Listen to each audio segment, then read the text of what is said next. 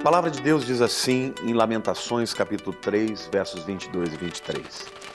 As misericórdias do Senhor são a causa de não sermos consumidos, porque as suas misericórdias não têm fim, renovam-se a cada manhã.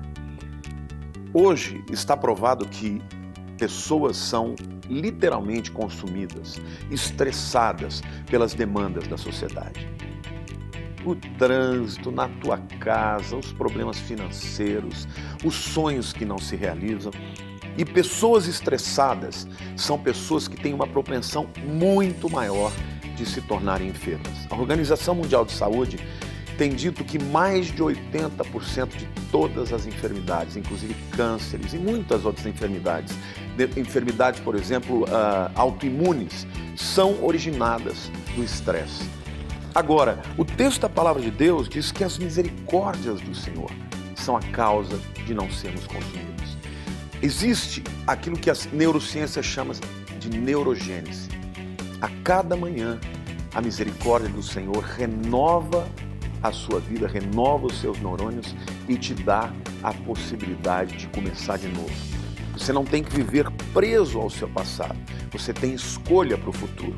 E eu quero te dizer que as suas escolhas, as decisões que você toma na vida, elas são fundamentais para você ter saúde. Para ter saúde na alma, para ter saúde na mente e para ter saúde no corpo.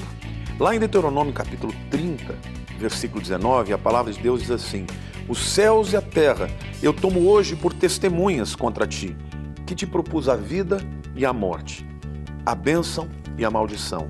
Escolhe, pois, a vida para que vivas, tu e a tua descendência.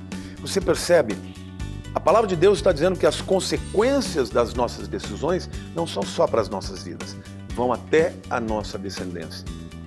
Há uma ciência chamada de epigenética e ela estuda exatamente a relação que há dos pensamentos com a nossa genética. Ou seja, os nossos pensamentos, sejam eles positivos ou tóxicos, podem interferir no nosso DNA. E o que nós passamos adiante para os nossos filhos é o nosso DNA. Por exemplo, se uma pessoa vive uma vida de maneira pessimista, se ela está sempre olhando a vida de uma maneira muito negativa, isto interfere nos seus genes e esses genes são passados para os seus filhos que recebem a mesma propensão. Eu não estou com isso dizendo que se você recebeu isso dos seus pais, você não tem liberdade. Muito pelo contrário.